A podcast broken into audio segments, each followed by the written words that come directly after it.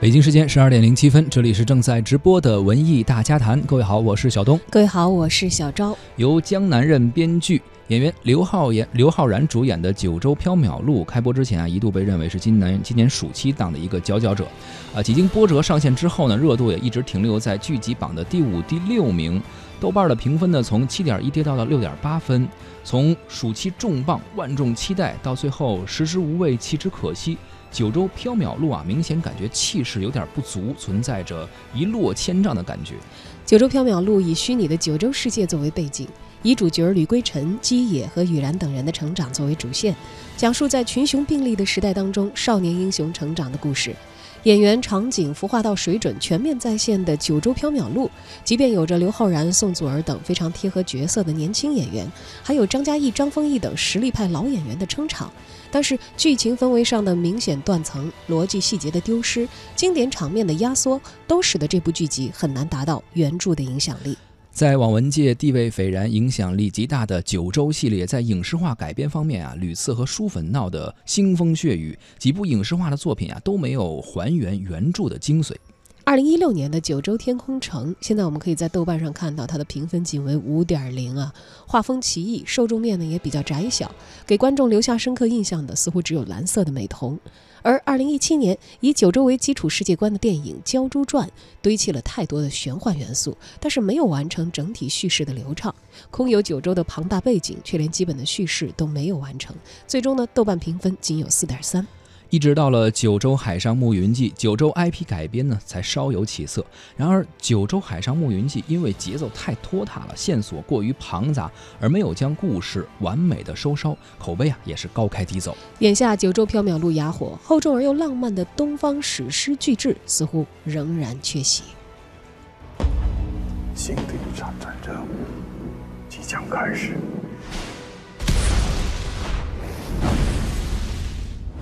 寡人需要一个能手握刀剑的人，只不过如今他还沉睡在摇篮里。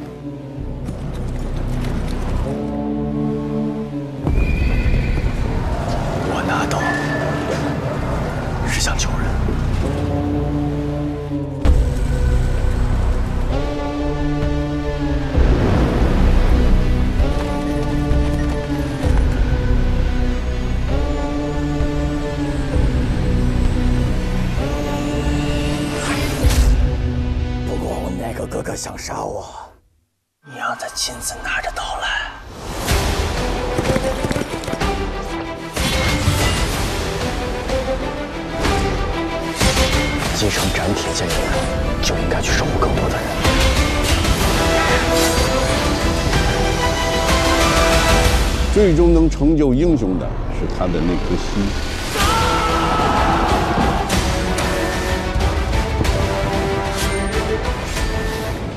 《九州缥缈录》是九州奇幻系列中篇这个中小说中篇幅最大的一部啊，完成了整体背景的介绍和框架的架构，常被视作九州的奠基之作。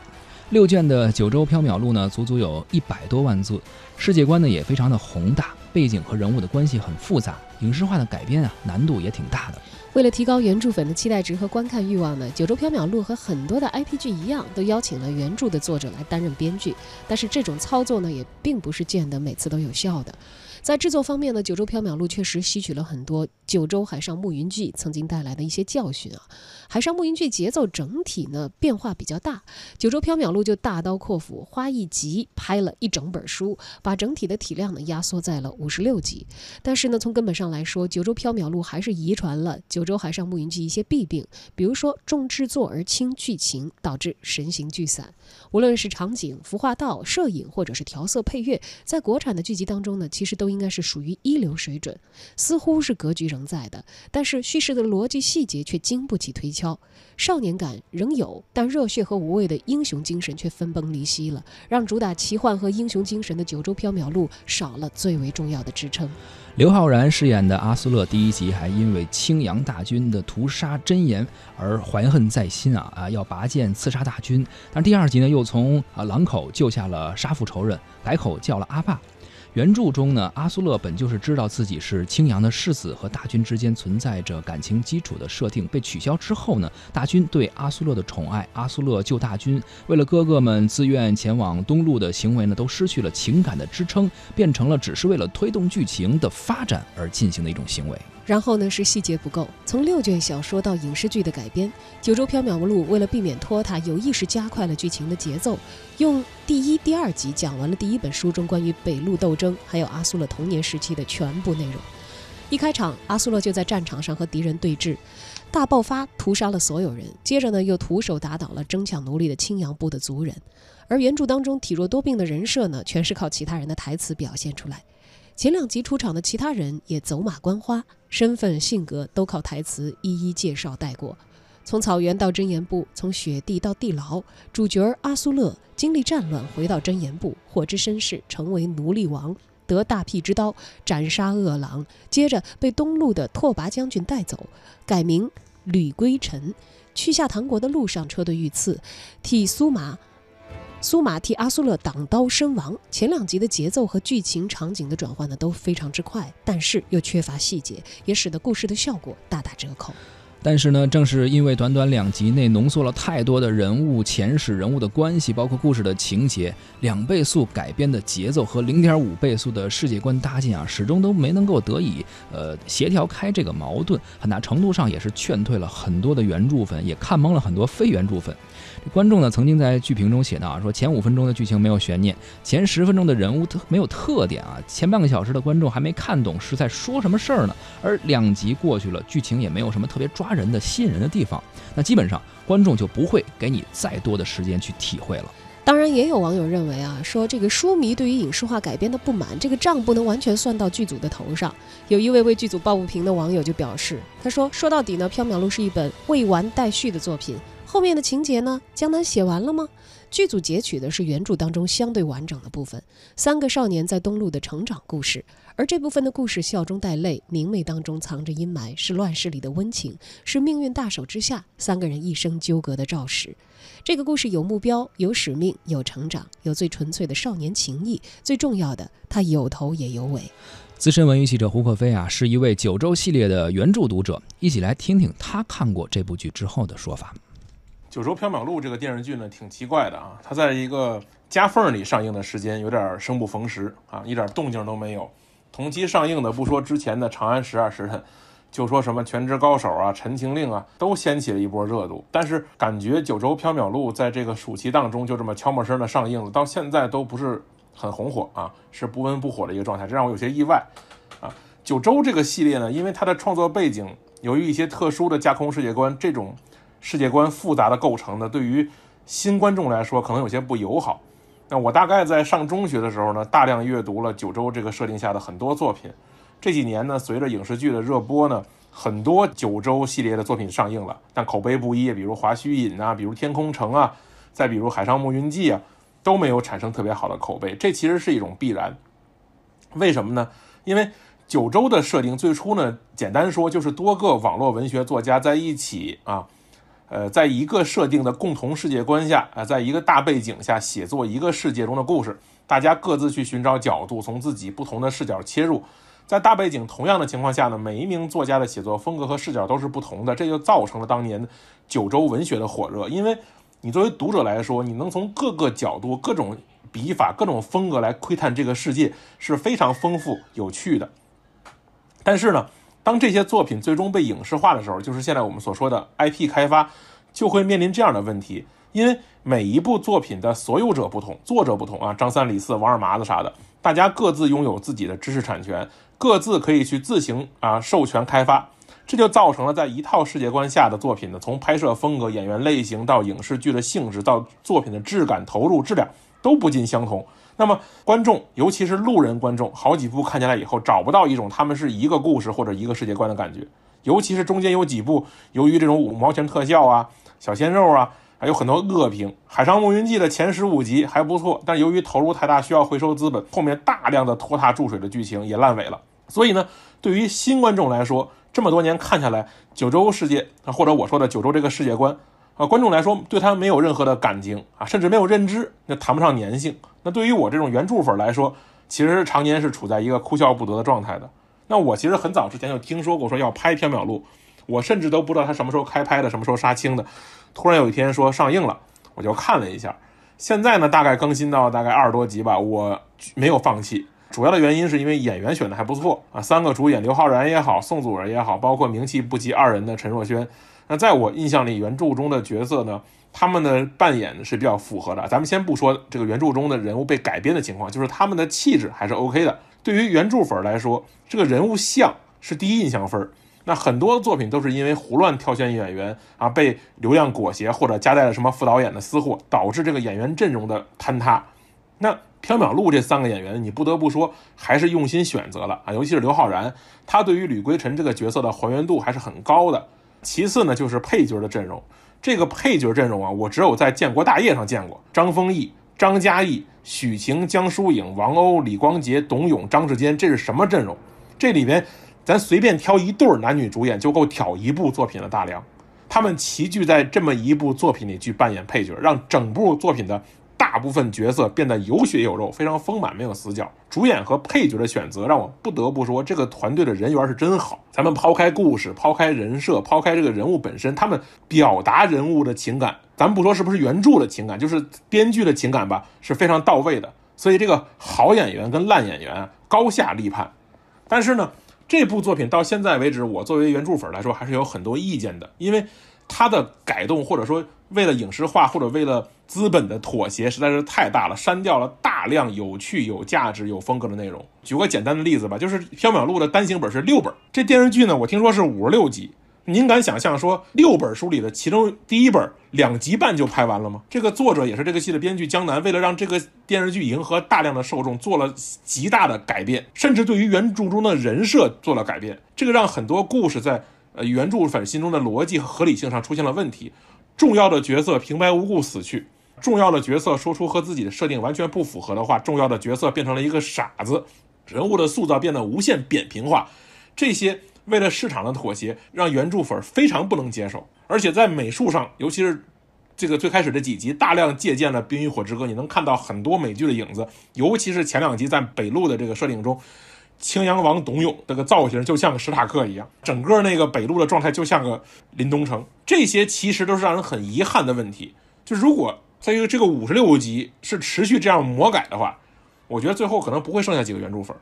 从原著的文字里，我们不难看出，其实江南对于文字的壮阔和意境是有很好的把握的，包括对于抽象文字的史诗感描写是原著非常大的优点，而在影视作品中这是非常难拍摄的。你归根结底啊，纯粹的环境为主的故事已经落后于时代。对于现在的观众而言，什么奇观展示都见过。这种长篇的故事里，如何保持观众从始至终的期待，是一个需要在戏剧性、人物间做出平衡的复杂操作。而在这其中，最不应该被轻视的就是人物的塑造。但这部戏，我现在看来说，它有几个人物已经塌了。就是我经常在节目中提到说，我是某某作品的原著粉儿。大家可能也听烦了，你们原著粉到底期望什么样？那么我不妨在这里多聊两句，就是我对于《缥缈录》的感觉。《缥缈录》这部作品在我们原著粉心中到底是什么玩意儿？它不是一本英雄演义，它其实是呃肆无忌惮的青春本身啊，就像阳光下疯长的花那样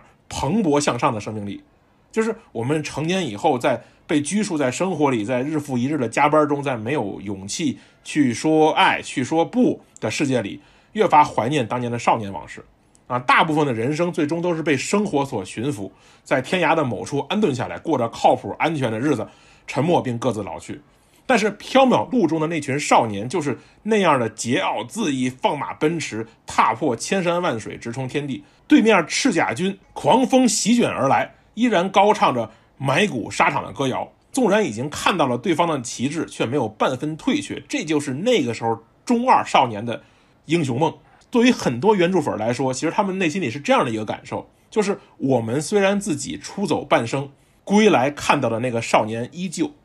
这就是我们原著粉的愿望，这就是铁甲依然在。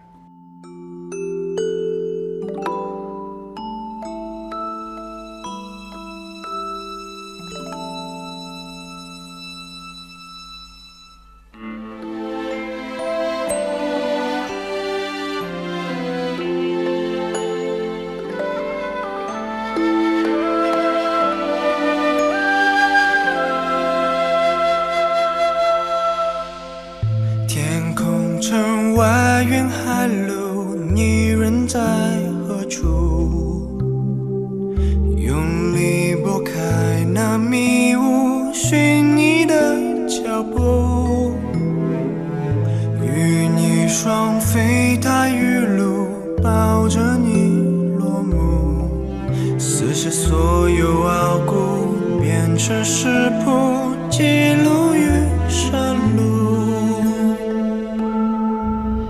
你看天空枕边载满了爱恋，今生等多久换来回眸，才对你守候？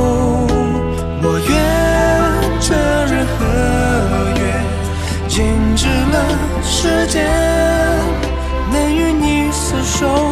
若有所求，任凭你带走。九州缥缈录剧集的遭遇呢，有那么一点点像九州作为 IP 的命运啊。在十几年前呢，有一群文笔很好，也很喜欢讲故事的人，在一个公开的论坛上，因为一个灵感而激动不已。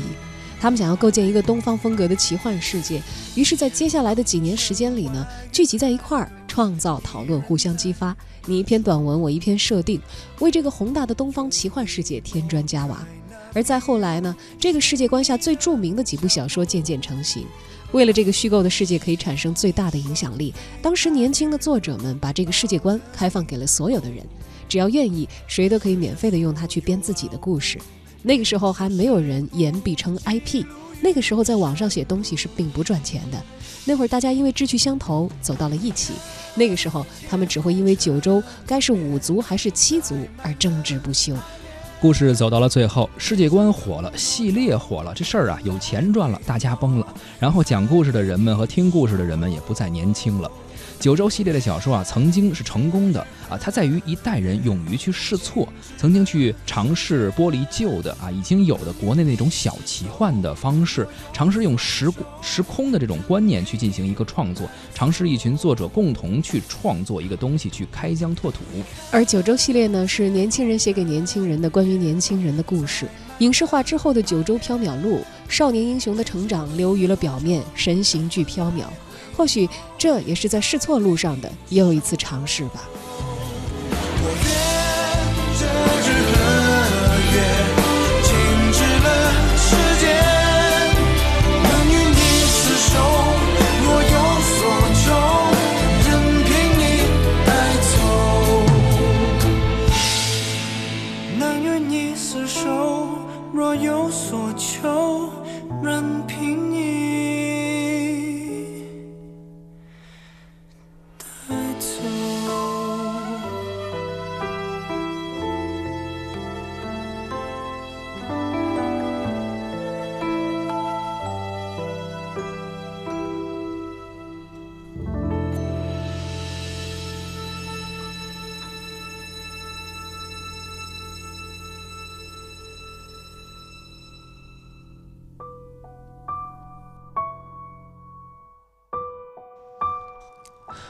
很多网友看过这部剧之后，还给出了评论，比如这位呃冷月藏魂，他说九州作为一个架空的世界，就应该多方面好好去描述它的世界观和文化，而不只是通过一些冰冷的器物或寥寥的话语，搞得莫名其妙啊！如果演员的实力不行呢，也别老搞一些什么慢动作呀，让人看了感觉挺尴尬的。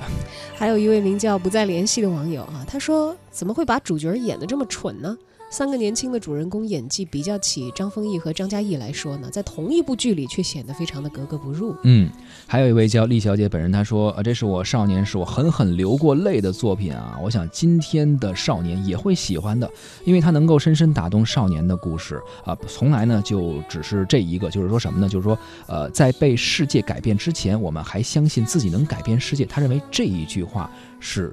弥足珍贵的，应该能够打动很多现在的青少年。呃，故事的内核啊，当然了，这个其实我们如果打开一些评论网站的话，你会看到这个原著粉、非原著粉，这个 或者是这个否定和这个肯定的意见，确实是分得非常的明晰啊。对，褒贬不一，都各自有自己的一个理由。当然，口碑也是两极分化。对，我们也知道，其实确确实实《九州天空城》，你从它的这个基础的配置来看的话，它并不是一个小制作或者是没有野心的这这样的一次影视化的尝试啊。对，当然，结果如果不尽如人意的话，九州其实还很大。我觉得，如果前面的所有的尝试都不是太让这个观众满意的话，那也就更待后来人去继续书写吧。就像你刚才说那个嘛，或许这就是在试错路上的又一次尝试吧。